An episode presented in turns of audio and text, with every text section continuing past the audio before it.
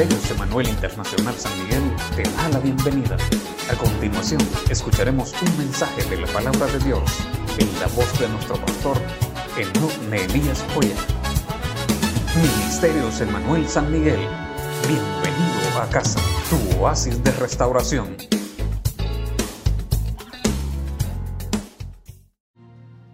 Que Dios me los bendiga a todos, mis amados. Pueden sentarse. Damos gracias a Dios por la bendición que Él nos regala de estar una vez más en su casa para adorar y exaltar el nombre de nuestro Señor Jesucristo. Este domingo es el primer domingo del mes de marzo. Hay una palabra profética para el mes. Una vida plena. La plenitud es personal, hermanos. Dios quiere que usted y yo vivamos una vida plena, completa, íntegra. Que vaya de, de acorde lo que nosotros hablamos con lo que hacemos. Lo que nosotros decimos con lo que hacemos. Que pongamos en alto el nombre de Dios, el Dios que nosotros servimos. Sea una vida plena, cuando nosotros le servimos a Dios, hermanos, estamos dispuestos a vivir bien. Y cuando la gente cree que uno le dice vivir bien, la gente solo se, remonta a lo económico. No me refiero solo a lo económico, sino a una vida íntegra. Mis amados, Dios nos ha demostrado hoy más que nunca que la bendición de Dios es más que lo económico. Es más, la Biblia dice, la bendición de Jehová es la que enriquece y no añade tristeza con ella. Dios quiere que nosotros, sus hijos, vivamos bien. Dios quiere que usted viva bien. Dios no nos creó a nosotros para que nosotros viviésemos eh, eh, eh, en una desgracia. Cuando Dios creó al hombre, cuando Dios creó a Adán, creó a Eva, los creó con propósitos eternos. Usted y yo tenemos propósitos eternos. Lastimosamente el hombre le falló a Dios, pero Dios creó otro plan, hizo otro plan que se llama redención. Dice la Biblia que la muerte entró por un hombre y así alcanzó a todos, pero Dios envió a su Hijo a morir en la cruz del Calvario. El plan de redención y cuando nosotros recibimos a Cristo en nuestro corazón, recibimos vida y recibimos vida eterna. La Biblia dice, yo no he venido, dijo, yo he venido para que tengan vida, dijo Jesús, y para que la tengan en abundancia. Cuando la Biblia habla de vida en abundancia, es una vida buena, plena, tomados de la mano de Dios. El mundo está pasando momentos difíciles, hermanos. Estamos pasando momentos de preocupación. Dios no dice que nosotros no vamos a tener problemas, que no vamos a tener enfermedades. Sí, vamos a tener problemas, vamos a tener dificultades, vamos a enfrentar problemas serios en esta vida, pero los vamos a enfrentar tomados de la mano de Dios. Y cuando un hijo de Dios vive una vida plena, vive alegre, contento esperanzado que vamos hacia una ciudad mejor. Váyase conmigo al primer libro de Samuel, capítulo 2, versículo 26. Primer libro de Samuel 2, 26. Damos la bienvenida a los que están a través de las redes sociales. Les bendecimos. Si no ha compartido la transmisión, compártala. Les amamos en Cristo. Gracias por conectarse con nosotros. Dios trae una palabra para todos nosotros hoy, esta mañana. Espero que nosotros vivamos convencidos que Dios nos quiere bendecir. Espero que usted y yo vivamos convencidos de que Dios quiere bendecirlo. Dios tiene propósitos maravillosos con usted y con mí. Yo sé los caminos que tengo para ustedes, dice Dios. Son caminos de bien y no de mal. Quizá usted diga, pero mire, pastor, esta situación está fea. Sí, yo lo entiendo. Pero mayor es el que está con nosotros que el que está en el mundo. Así que podemos vivir una vida plena en las manos de Dios. Dice la Biblia primera de Samuel capítulo 2 versículo 26. Mientras tanto, el niño Samuel seguía creciendo y Dios y la gente lo querían mucho. Samuel crecía y Dios y la gente lo quería mucho. Muy bien. Vivir una vida plena es tener el reconocimiento de Dios y de la gente. Tener la aprobación de Dios y de la gente. Más adelante le voy a ir explicando esto. Pero, hermanos, los creyentes nos hemos escudado en que mis cuentas son con Dios y a mí no me importa lo que la gente diga. Y yo puedo tener un mal testimonio y a mí no me importa porque mis cuentas son con Dios. En eso nos hemos escudado. En eso nos hemos escudado. Para tener un mal testimonio. Pero a Dios no le agrada eso. Dice la Biblia que Samuel crecía y lo admiraba a Dios, tenía la aprobación de Dios y no solo la aprobación de Dios, también tenía la aprobación de la gente. ¿Sabe por qué? Oiga bien esto. Si nosotros tenemos la aprobación de Dios, vamos a tener la aprobación de la gente. Ahora, también quiero ser bien específico en este aspecto, que no con toda la gente nosotros vamos a quedar bien, ni usted. Usted no esté preocupado porque usted ¡Ah! ¿será que no tengo la aprobación de Dios porque el vecino no me quiere? Puede ser que su vecino sea envidioso y por eso no lo quiere. Puede ser que su vecino tenga problemas sentimentales, él tenga problemas emocionales, tenga problemas económicos, tenga cualquier problema y por eso no lo quiere. Porque no con toda la gente vamos a quedar bien. Pero sí necesitamos tener la aprobación de Dios. Y cuando tenemos la aprobación de Dios, vamos a tener la aprobación de la gente. Vamos a, a vivir como Dios manda. Cuando nosotros vivimos como Dios manda, la gente va a decir, yo quiero vivir como Él vive. Yo quiero servirle a Dios que Él le sirve. ¿Sabe por qué muchas veces, hermanos, nosotros no nos ganamos a nadie? Porque nosotros decimos una cosa y hacemos otra. Hablamos bonito y actuamos feo. Tenemos un buen discurso, pero nuestros hechos dicen todo lo contrario de lo que nosotros hablamos. Eso no es vivir una vida plena. Vivir una vida plena es vivir de acuerdo a la palabra, de acuerdo a lo que yo digo. Vivir sin hipocresía vivir sin apariencia, vivir como Dios quiere que nosotros vivamos. Ahora, si nosotros buscamos llevar una doble vida, nos va a ir mal. Eso téngalo por seguro. Quizás usted diga, ¿nos está sentenciando? No, lo que estoy haciendo y lo que está haciendo Dios a través de mí es alertándonos porque en ninguna parte de la Biblia Dios dice que no vamos a tener problemas, pero sí nos dice que Él va a estar con nosotros y que Él nos va a ayudar y que Él nos va a sacar adelante y que Él nos va a bendecir y que Él te va a sanar y que Él te, va a liberar y que Él va a hacer tantas cosas. Pero, ¿qué necesito hacer yo? Porque muchas veces nosotros le dejamos todo el trabajo a Dios y nosotros decimos, si es que Dios tiene poder, Dios ya sabe lo que yo necesito, ya Dios sabe cuál es mi necesidad y Dios me la va a dar. Ah, pero nosotros como hijos de Dios necesitamos hacer algo. Miren lo que dice la palabra del Señor. Proverbios 4, 10 al 13. Esta palabra la da el rey Salomón, un hombre sabio, un hombre sabio. Si yo quiero vivir una vida plena, lo primero que yo tengo que hacer es ser sabio. Y yo no puedo ser sabio si yo no vivo bajo el temor de Dios. ¿Sabe por qué? Dice la palabra del Señor, el principio de la sabiduría es el temor a Jehová.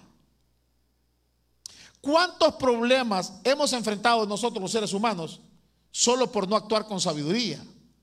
¿Cuántos problemas han enfrentado los jóvenes por no hacerle caso a los padres? ¿Cuántos problemas nos hubiésemos evitado tan solo si le hubiésemos hecho caso a la palabra? Muchas veces nosotros venimos a pedir consejos, hermanos, a, nuestros padres, a nuestros líderes, a nuestros amigos, cuando ya estamos hundidos en el problema. Cuando ya hemos fracasado, venimos y pedimos consejo. Los consejos se piden antes. La dirección a Dios se le pide antes. Cada situación que nosotros emprendamos en la vida hay que ponerla en las manos de Dios y pedirle señales a Dios. Poner todo en las manos de Dios. Miren lo que dice el proverbista Salomón. Dice, escucha, hijo mío, acoge mis palabras y los años de tu vida aumentarán. Quizá usted se pregunte, ¿será que nosotros podemos acelerar los pasos de la muerte? Porque la gente dice, no, es que mire, ya Dios tiene destinado el día que nos vamos a morir. Y ya de ahí nadie se pasa. La raya nadie se la brinca, dicen. Pero fíjese que la Biblia dice lo contrario, hermanos. La Biblia dice, honra a tu padre y a tu madre. ¿Para qué? Para que te vaya bien y seas de larga vida sobre la tierra. Ahora digamos al revés este versículo. Deshonra a tu padre y a tu madre, ¿y cómo te va a ir? Te va a ir mal, cortos días. ¿Se da cuenta de que nosotros muchas veces hemos tomado la Biblia a nuestra conveniencia, hermanos? Y uno dice, es que mire, pastor, es que nadie se brinca la raya. Ya el día está estipulado y señalado. No, hermanos. Si nosotros actuamos con sabiduría, podemos seguir viviendo más. Cosas tan, tan mínimas, cosas tan sencillas, hermanos. ¿Sabe por qué muchas veces hemos fracasado? Hago un paréntesis. Le pongo el ejemplo de la situación que estamos atravesando como mundo, no como país, como mundo. ¿Cuál es la recomendación número uno de todos los sistemas de salud de todo el mundo? El uso de la mascarilla.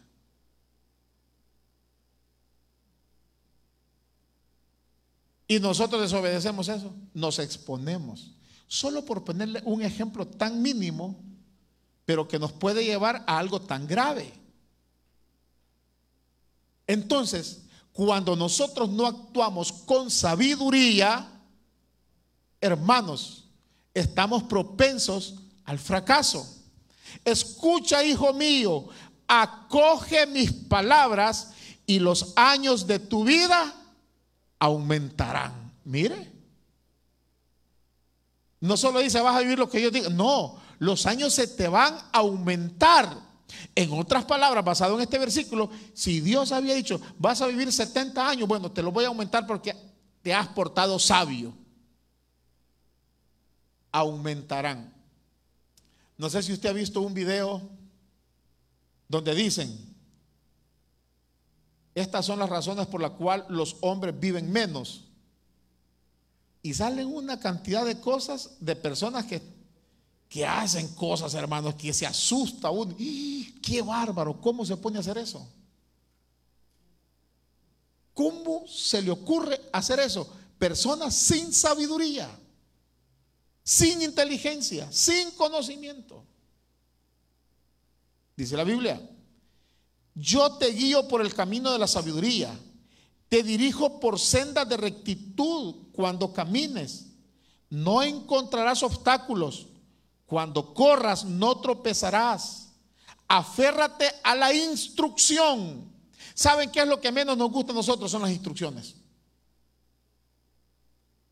Cuando usted compra algo, un electrodoméstico, ¿No es cierto que usted compró una licuadora y rompió la caja, sacó la licuadora, botó la caja con el manual de instrucción y comienza a batallar con la licuadora?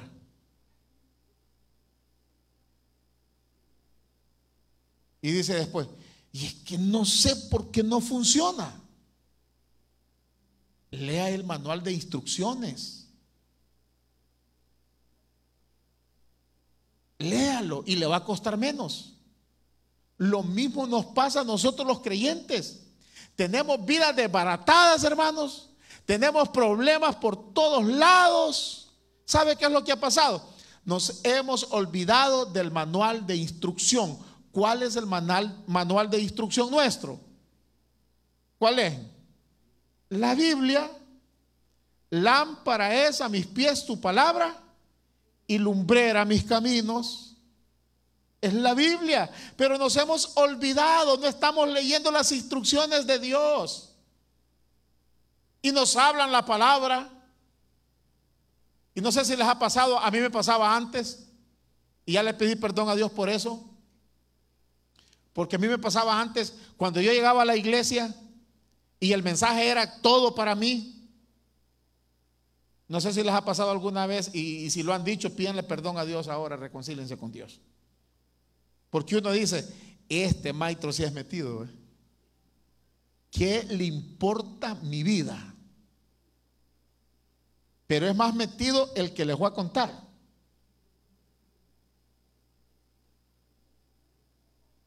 Que Dios nos libre a nosotros los predicadores de venir a predicar algo porque nosotros sabemos y comenzar a tirar piedras desde acá. Hermanos, al menos yo no acostumbro a eso. Lo que yo digo, lo digo porque Dios quiere que lo diga. Así es que si usted alguna vez se ha sentido como quien dice, aludido con la palabra, dele gracias a Dios. No me esté echando maldiciones porque por algo Dios nos está hablando. Aférrate a la instrucción, no la dejes escapar. Cuídala bien, que qué? Que ella es tu vida. Fracasamos porque queremos. Nos va mal porque queremos. Nos va mal, no le estemos echando la culpa a Dios y nos va mal. Nos va mal porque hemos olvidado las instrucciones y no solo las divinas.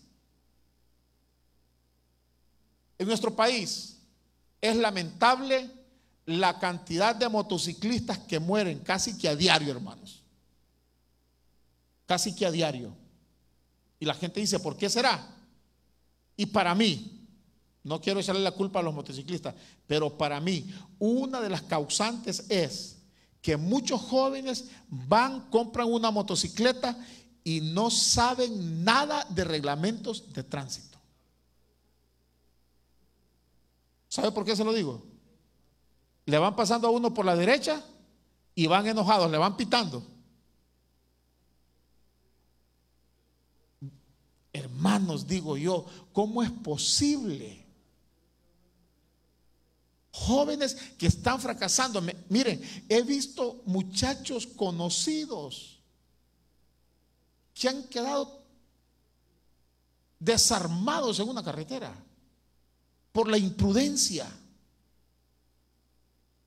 Porque no estamos atendiendo las instrucciones divinas y las instrucciones que nos dan aquí en la tierra.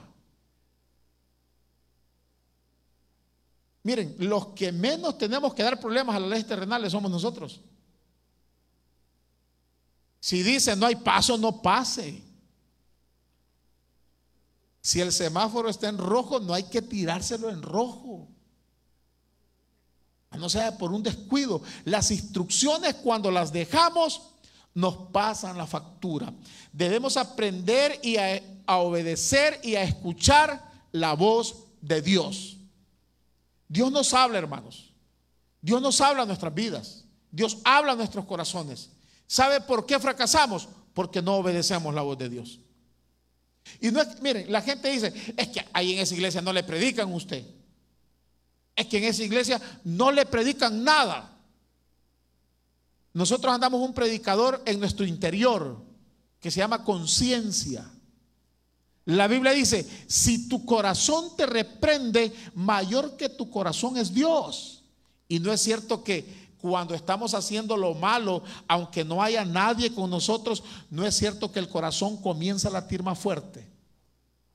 Es Dios que te está hablando que no hagas lo que estás haciendo. No es por falta de instrucción que el ser humano fracasa, es porque no quiere obedecer las instrucciones de Dios. Nos va mal en la vida, fracasamos. Alguien dice, hubiese querido escuchar esta palabra hace 10 años atrás, no tuviera tantos problemas. Pero está escuchando ahora, hay que enderezar el camino. Hay que enderezar nuestra vida. ¿Para qué? Para tener una vida plena. Vivir bien en esta tierra. Vivir como Dios manda. Que nuestros hijos vivan bien.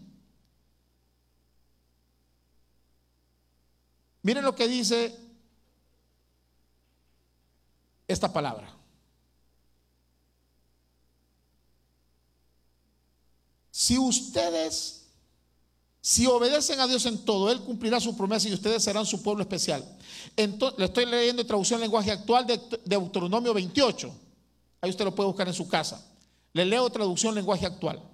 Si ustedes obedecen los mandamientos de Dios y nunca lo desobedecen ni adoran a dioses falsos, siempre serán el país más importante del mundo. ¿Sabe qué es lo que trae desgracia a una nación? La idolatría. A un pueblo, la idolatría. El adorar a dioses falsos. Eso trae ruina y destrucción, hermanos. Les sigo leyendo. Entonces, todos los pueblos verán que ustedes son el pueblo de Dios y les tendrán miedo cuando ya estén ustedes en la tierra que Dios prometió dar a sus antepasados, Él los tratará con bondad. ¿Cómo lo va a tratar? Con bondad. Dios es un Dios bondadoso. Si nos va mal es porque nos hemos apartado de sus mandatos. Si ahora nos está yendo mal es porque nos hemos alejado de Él. Pero Dios es un Dios bondadoso. Él nos promete tratarnos con bondad. Les permitió tener muchos hijos, les permitirá tener muchos hijos. Y hará que sus ganados se multipliquen, nos irá bien en la tierra. Todo lo que ustedes siembren producirá abundantes cosechas, pues Dios abrirá los cielos donde guarda la lluvia y regará los sembrados de ustedes en todo lo que ustedes hagan, siempre les irá bien. Nunca tendrán que pedir prestado nada. Al contrario, ustedes tendrán de sobra para prestarles a otros países. Y sigue diciendo, ustedes van a ser cabeza, no van a ser cola.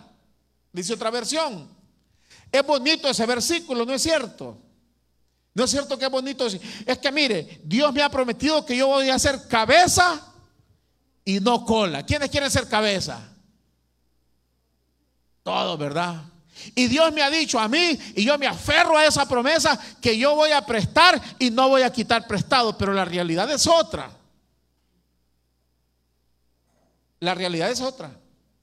Y nosotros vivimos esperanzados, y gloria a Dios por esa esperanza. Ahora, pero antes de llegar a ese versículo, ¿qué dice?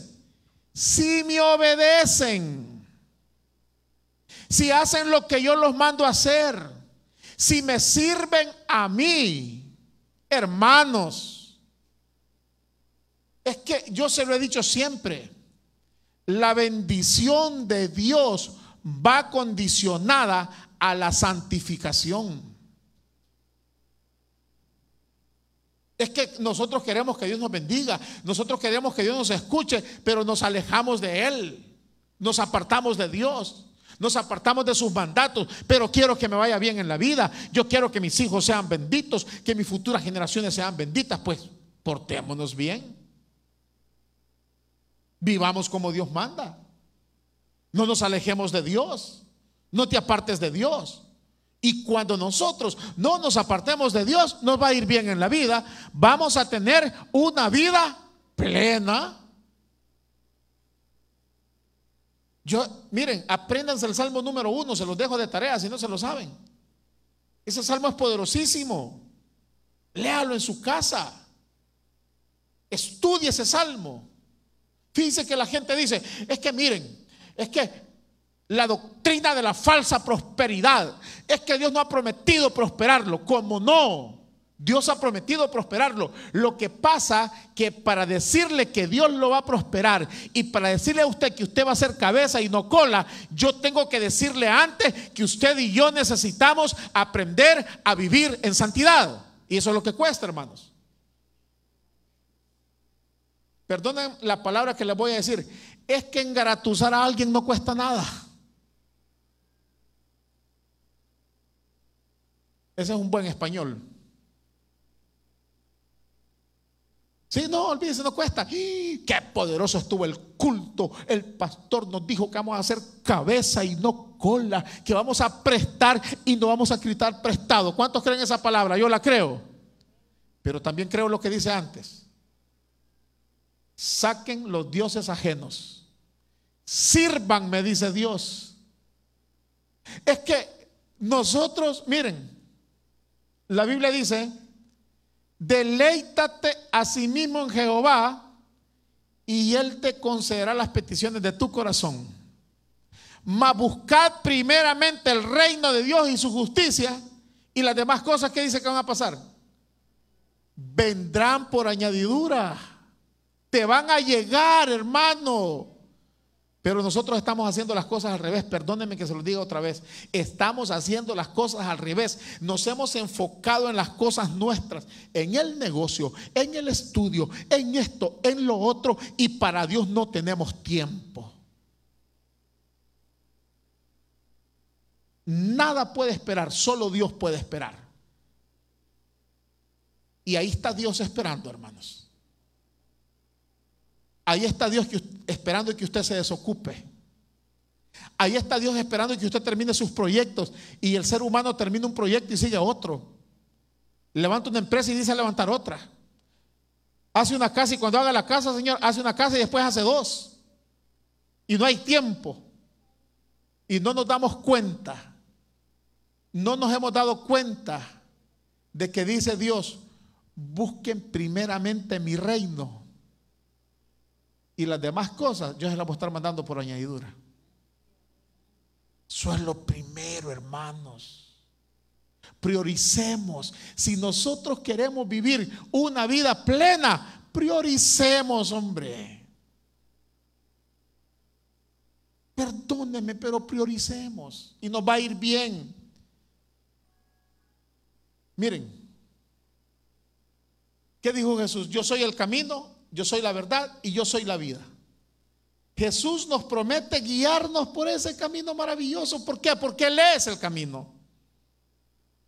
Él nos va a guiar bien. Este salmista maravilloso es un salmo que todos lo hemos leído. Dice, Salmo 23. Tú, Dios mío, eres mi pastor. Le estoy leyendo traducción lenguaje actual. Contigo nada me faltará. Entonces, ¿por qué nos están faltando las cosas? ¿Por qué al hombre le falta la paz interior? Porque ha dejado a Dios. Porque ha dejado a Dios. Porque el hombre ha ido, a buscar, ha, ido a buscar la paz en el dinero, en los bienes, en el poder y no lo ha encontrado. Todo se encuentra en Dios, hermanos.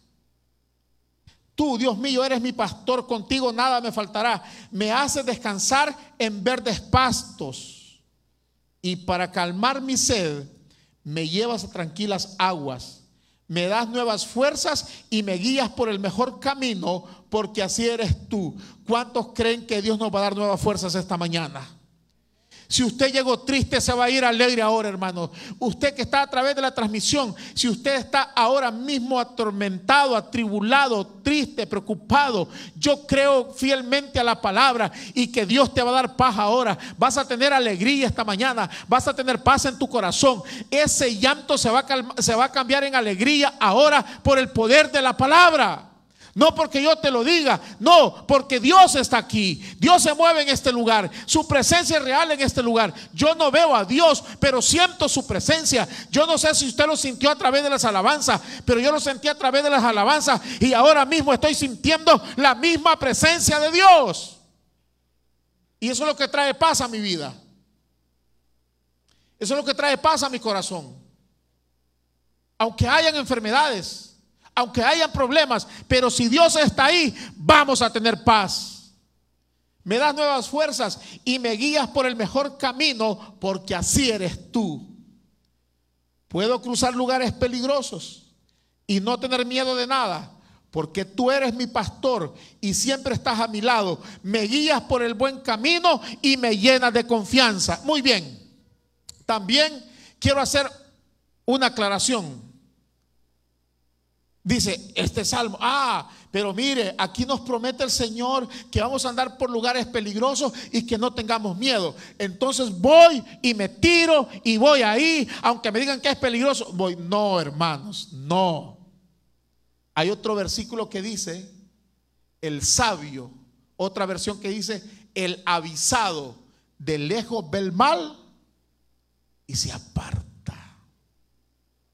No podemos abusar de la misericordia de Dios.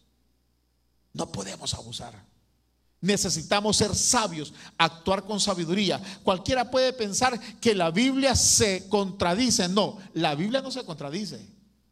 Lo que pasa es que Dios nos manda a actuar con sabiduría, hermanos, con inteligencia. Y le dije que el principio de la sabiduría es el temor a Jehová. Dios nos guía por sendas derechas. El Señor dice, yo te instruiré, te instruiré y te, yo te mostraré el camino que debes seguir. Yo te daré consejos y velaré por ti. Mire lo que dice este otro versículo maravilloso. Dichoso el hombre que no sigue el consejo de los malvados, ni se detiene en, las, en la senda de los pecadores, ni cultiva la amistad de los blasfemos. Salmo 1. Dice la traducción 1960. Bienaventurado el varón que no anduvo en consejos de malos ni estuvo en caminos de pecadores, ni en silla de escarnecedores se ha sentado, sino que qué, sino que en la ley de Jehová está su delicia y en su ley medita de día y de noche. Será como árbol plantado junto a corrientes de agua, que da su fruto a su tiempo, su hoja no cae y todo lo que hace prosperará. Entonces, ¿podemos ser prósperos nosotros? Pero ¿cuándo vamos a ser prósperos? Cuando vivamos sabiamente. No, pastor, mire, yo tengo mi carro, mi casa, y yo hago con mi vida lo que yo quiero hacer. ¿Ya te diste cuenta lo que Dios te puede dar si actuara sabiamente? Es que nos hemos conformado con algo tan poco, hermanos. Perdóneme que se lo diga, pero nos hemos conformado con algo tan poco porque el hombre quiere vivir la vida desenfrenada. ¿Queremos tener una vida plena? Vivamos sabios, hermanos.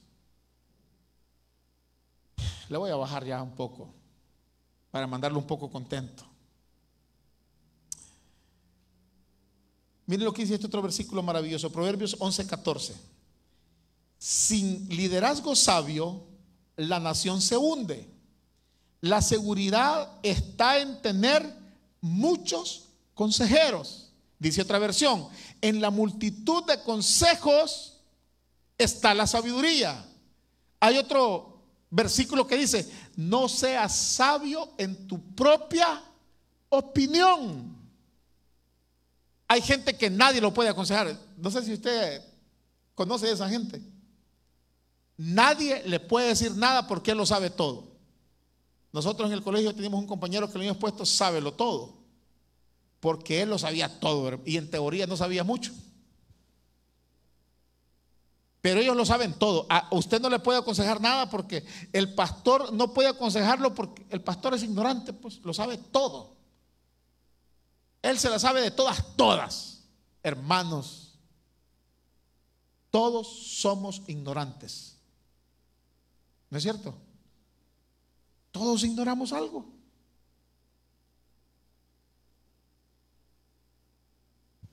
A veces yo le digo a Nehemías, Nehemías, qué bonito tocaron. Y Nehemías, sí, va, pastor. Y cuando él se da esa risita, me está diciendo, no, pastor, no tocamos bien. Pero yo no eché de ver. Yo no noté, hermanos. Yo no noté. ¿Por qué? Porque yo ignoro todo lo que es música. Yo me gocé, hermanos. Yo, olvídese.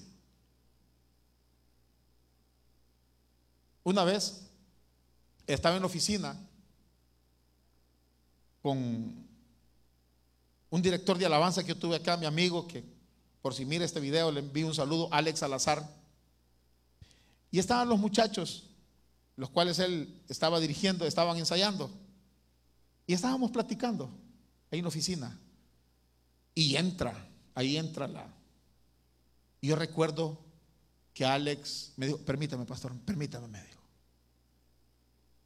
Y se quedó. Estos tipos, me dijo. Y salió. Como a los cinco minutos entró de regreso. ¿Qué pasó?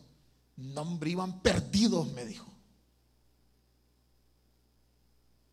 Yo dije, y yo escuchaba bien. Pero él que sabe, no escuchaba bien. Entonces, todos ignoramos algo en la vida. Lo que no podemos ignorar es la palabra de Dios. Necesitamos nosotros, muchachos, jóvenes, ustedes que muchas veces han menospreciado a sus papás, tomen los consejos de ellos, hombre. Tomen los consejos de ellos. Aunque no tengamos estudios, pero tenemos sabiduría. Porque ahora los jóvenes ya medio conocen la universidad, hermanos, y ya les da pena decir que son del cantón tal, del pueblo tal, ya les da pena, hermanos. Ya con tres días de universidad que llevan.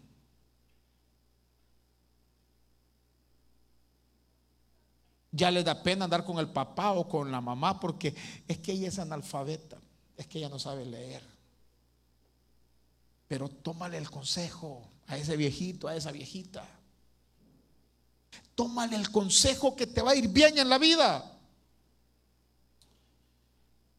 El joven Samuel iba creciendo y era acepto delante de Dios y de los hombres. Miren qué importante es esto. Nosotros necesitamos como hijos de Dios que nos acepte Dios, ¿no es cierto? Pero también necesitamos que nos acepte la gente, hermanos. Yo digo que ha de ser feo, ha de ser feo pasar por un lugar donde usted le, que la gente diga, ahí viene ese maestro, ahí viene ese maestro, y que usted le dice salud a la gente y la gente no le contesta porque usted es un cae mal. ¿Cuántos en la escuela tuvieron a un compañero que era cae mal? ¿O cuántos fuimos cae mal?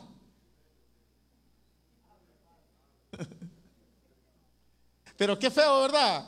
Qué, feo es que hoy, hoy, hay muchos que lo hacen bromeando, que cuando usted llega y se van todos, ¿verdad? Pero a veces es bromeando, pero a veces que es cierto, hermanos.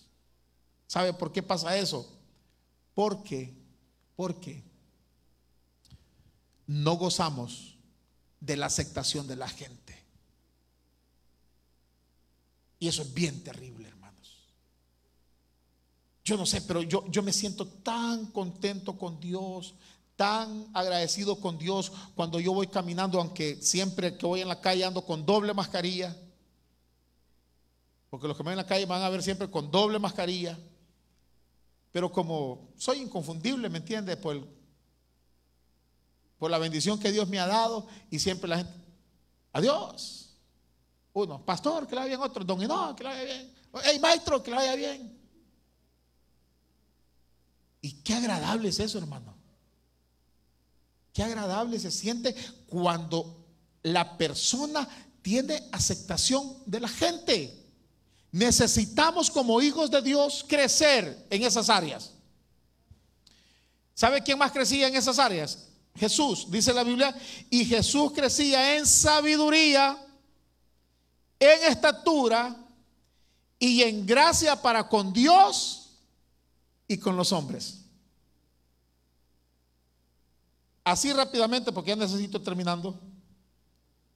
nosotros necesitamos crecer físicamente. Físicamente.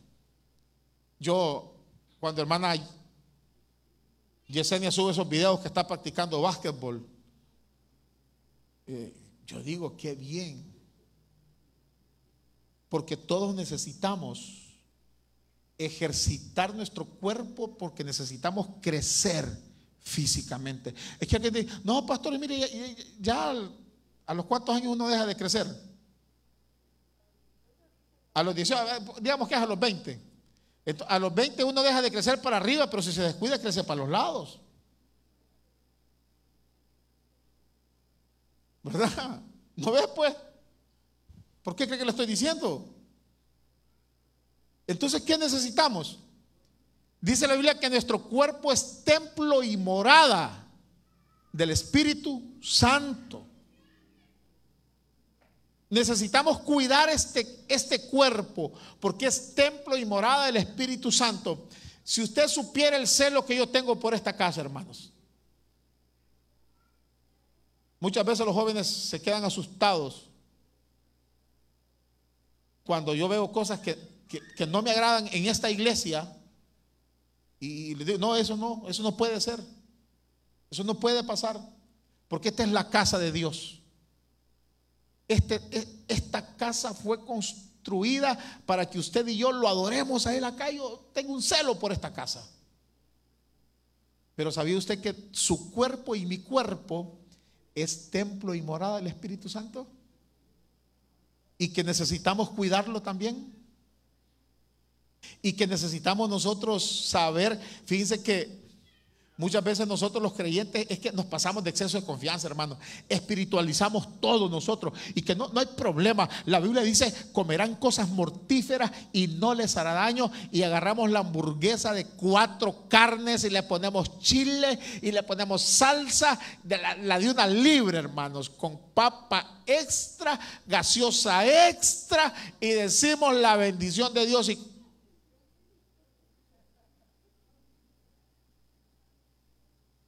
Diga conmigo que Dios nos ayude.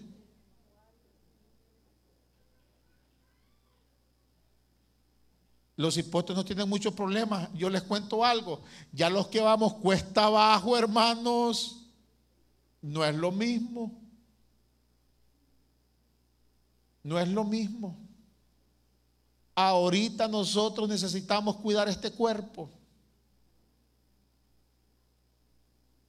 Pero ¿qué dicen los hermanos? No, si Dios me va a sanar.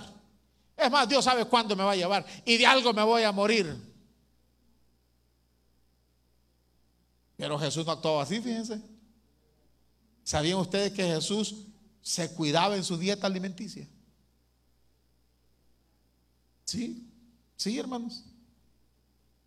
Isaías 7:15 le leo traducción lenguaje actual. Dice, en sus primeros años de vida, el niño solo comerá yogur y miel. Yo tengo un sobrino que dicho sea de paso, hoy está cumpliendo años. Y lo voy a mandar a que vea este video porque de aquí lo voy a saludar a Ludwig, está en Estados Unidos. Es como mi hijo. Y yo recuerdo que Ludwig, espero que celebre su cumpleaños hoy comiendo lo que, lo que a él le enseñaron a comer desde pequeño. Cuando yo estaba viendo este versículo en traducción lenguaje actual, me acordé de él. Porque dice Isaías 7:15, es una profecía que están dando para cuando naciese Jesús. Dice, en sus primeros años de vida el niño solo comerá yogur y miel. Desde pequeño lo iban a cuidar. A mi sobrino mi mamá vendía sopa de puya o sopa de mondongo o sopa de patas, como usted le quiera llamar o como le llame donde usted vive, lunes y viernes. Ludwig tenía días de nacido y la mamá le daba sopa de, de mondongo. Y cualquiera, pues, pobrecito, no hombre, viera qué chulo creció ese cipote, como que gringo allá en Estados Unidos, como que gringo. Y digo yo, valió la pena la sopa. No les mando a darle sopa mondongo a los cipotes. Lo que le quiero decir es, se fija la dieta de nosotros a la dieta de Jesús. Entonces nosotros necesitamos cuidarnos. Lucas 24 dice, ellos dieron un pedazo de pescado asado y Jesús se lo comió mientras todos lo miraban. ¿Cómo le dieron el pescado?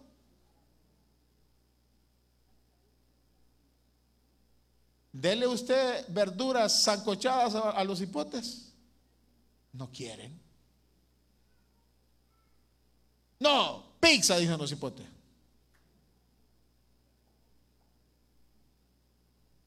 ¿Qué le quiero decir? ¿O qué nos quiere decir Dios? Que nos cuidemos, hermanos. Mi esposa hace dos días compartió una fotografía de hace tres o cuatro años. Y cuando yo vi esa foto, hermanos, yo le di gracias a Dios. Y me emocioné a seguir comiendo menos y a seguir haciendo ejercicio. Porque yo le enseñaba la foto a mi hijo y le digo, mira esta foto. De dos años atrás, hermanos, con 65 libras más. Pero necesitamos cuidarnos más. No le esté dejando todo a Dios o toda la medicina. Usted y yo necesitamos cuidarnos más. ¿Por qué? Porque necesitamos crecer físicamente. ¿Cómo crecía también Jesús? Crecimiento espiritual.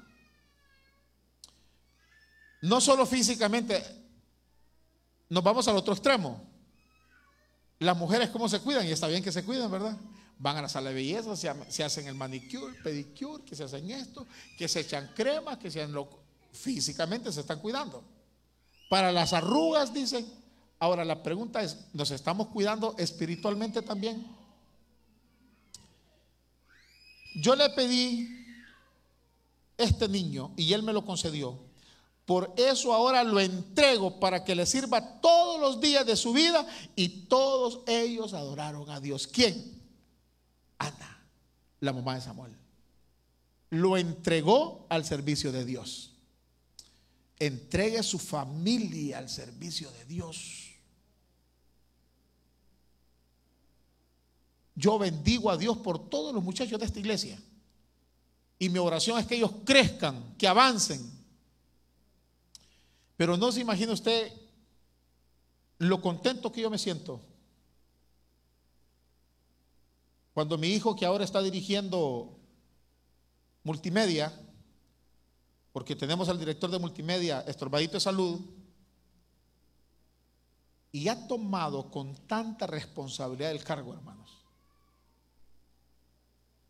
que nunca a las 7 de la mañana nunca andaba levantado. Papi, ¿estamos listos? A esa hora yo andaba haciendo ejercicio. Y me dice, ¿a qué hora nos vamos? A las 8, me dijo. A las 8. Preparándonos espiritualmente. Involucre a sus hijos en el servicio al Señor.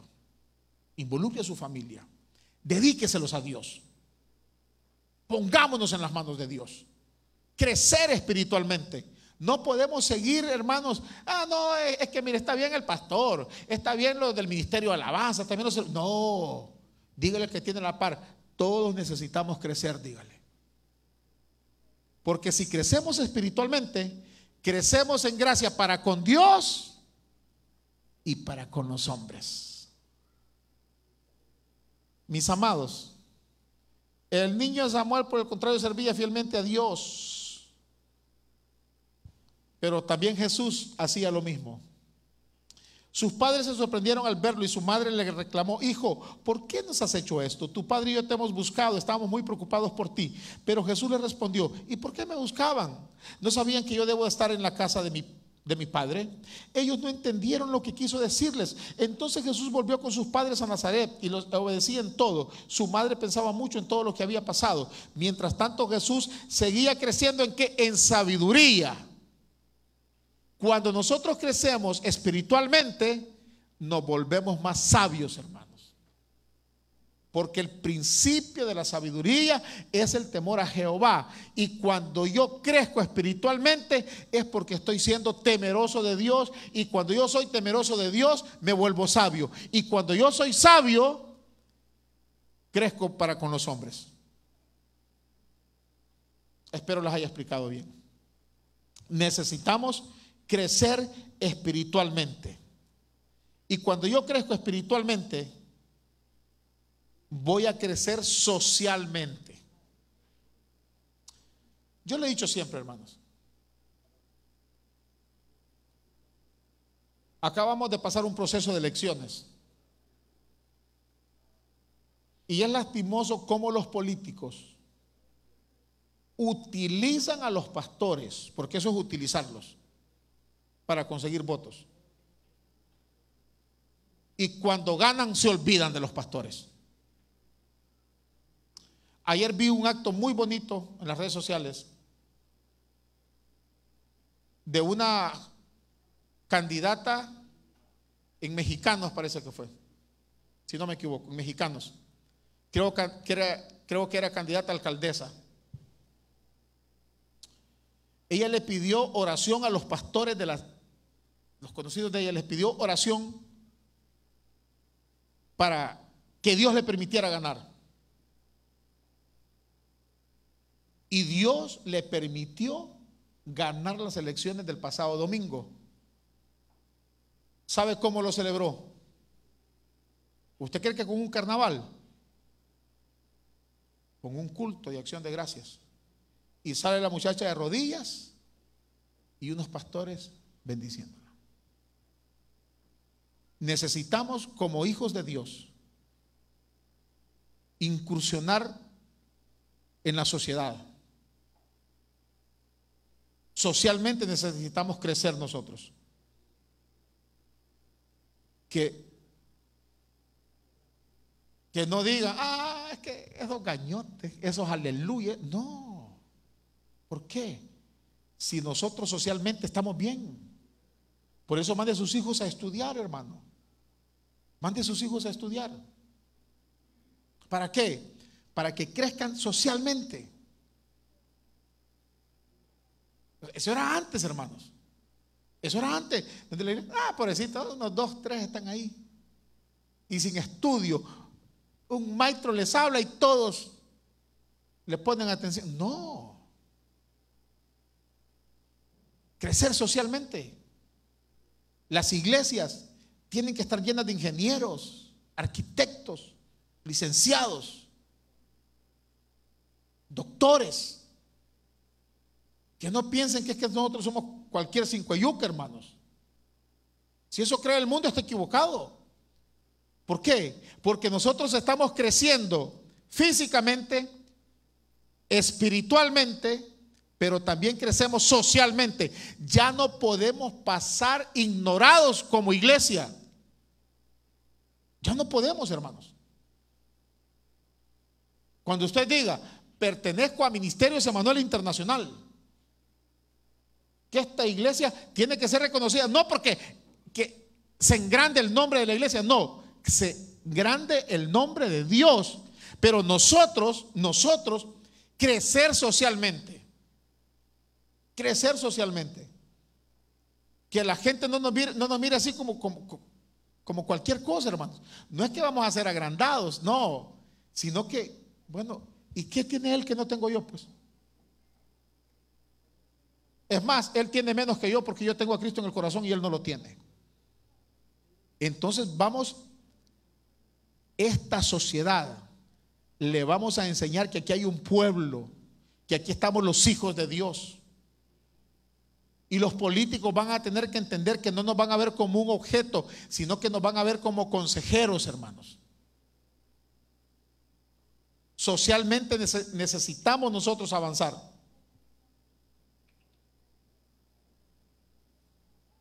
ama siempre a Dios, sé sincero con tus amigos, así estarás bien con Dios y con tus semejantes.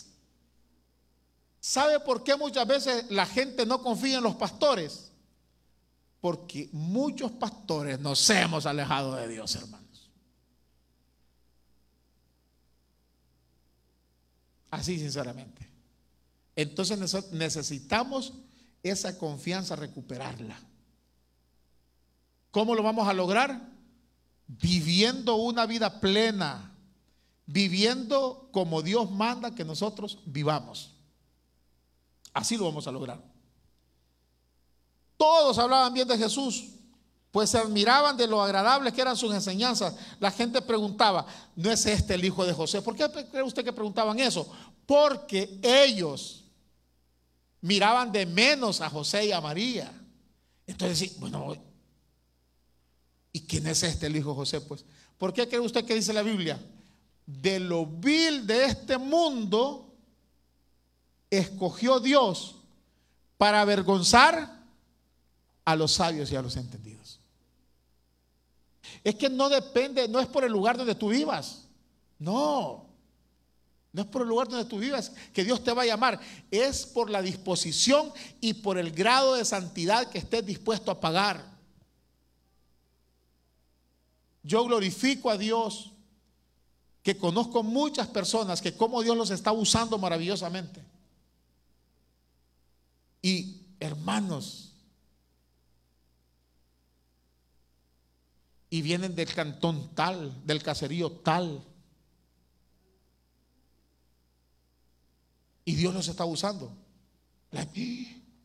¿Y por qué? Porque está creciendo física, espiritualmente y socialmente. No podemos nosotros decir, no, mire, es que yo soy del cantón. ¿Qué tiene? ¿Acaso no somos hijos de Dios? ¿Acaso el Dios nuestro no es el Dios del cantón y de la ciudad? ¿Acaso el Dios nuestro no es el Dios de Estados Unidos y de El Salvador? ¿Acaso el Dios nuestro no es el Dios de todo el universo, hermanos? Entonces, ¿por qué menospreciarse? Vamos nosotros a incursionar en esta sociedad. Pero ¿cómo lo vamos a lograr? Miren lo que dice la Biblia. Ninguna palabra corrompida salga de vuestra boca, sino la que sea buena para la necesaria edificación a fin de dar gracias a los oyentes.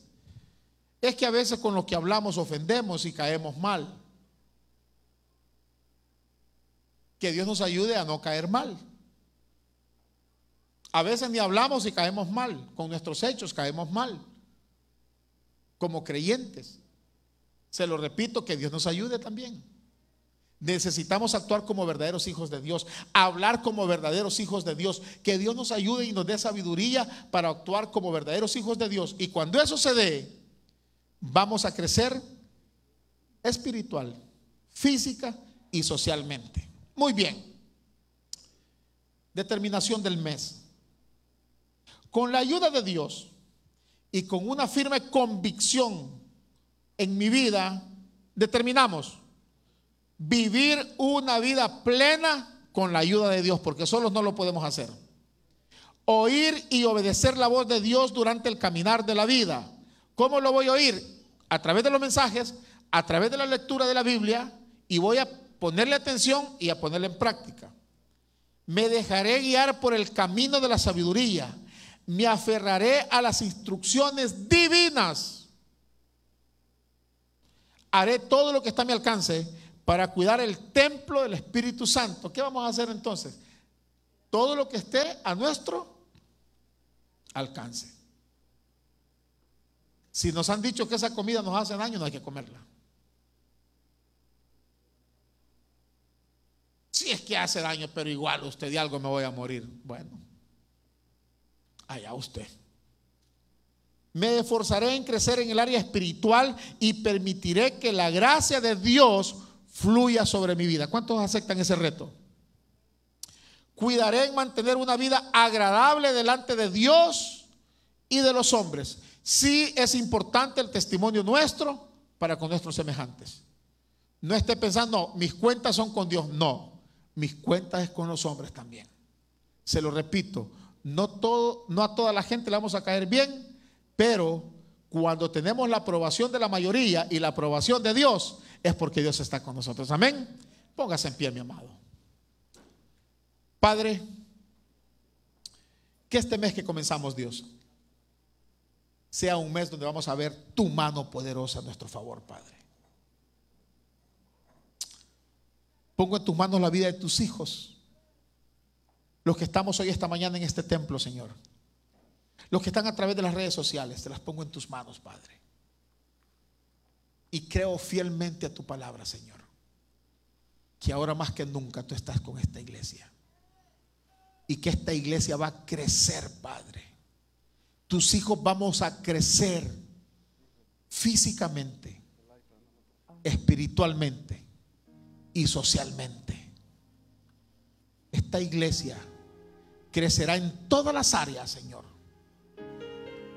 Y en San Miguel sabrán que existe un Dios y que existe una iglesia que adora a ese Dios.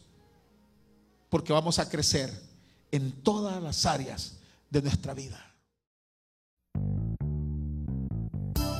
Si este mensaje ha sido de bendición para ti y sientes la necesidad de entregarle tu vida a Jesucristo, repite la siguiente oración. Señor Jesucristo, te recibo hoy como mi único y suficiente Salvador personal. Perdona todos mis pecados y escribe mi nombre en el libro de la vida. Gracias por mi salvación. Amén. Si has recibido a Jesucristo hoy, te invitamos a que te congregues con nosotros. Estamos ubicados sobre calle Elizabeth, Polígono B, número 5, Colonia Jardines del Volcán, San Miguel. Síguenos en nuestras redes sociales como Ministerios Emanuel San Miguel. Te esperamos.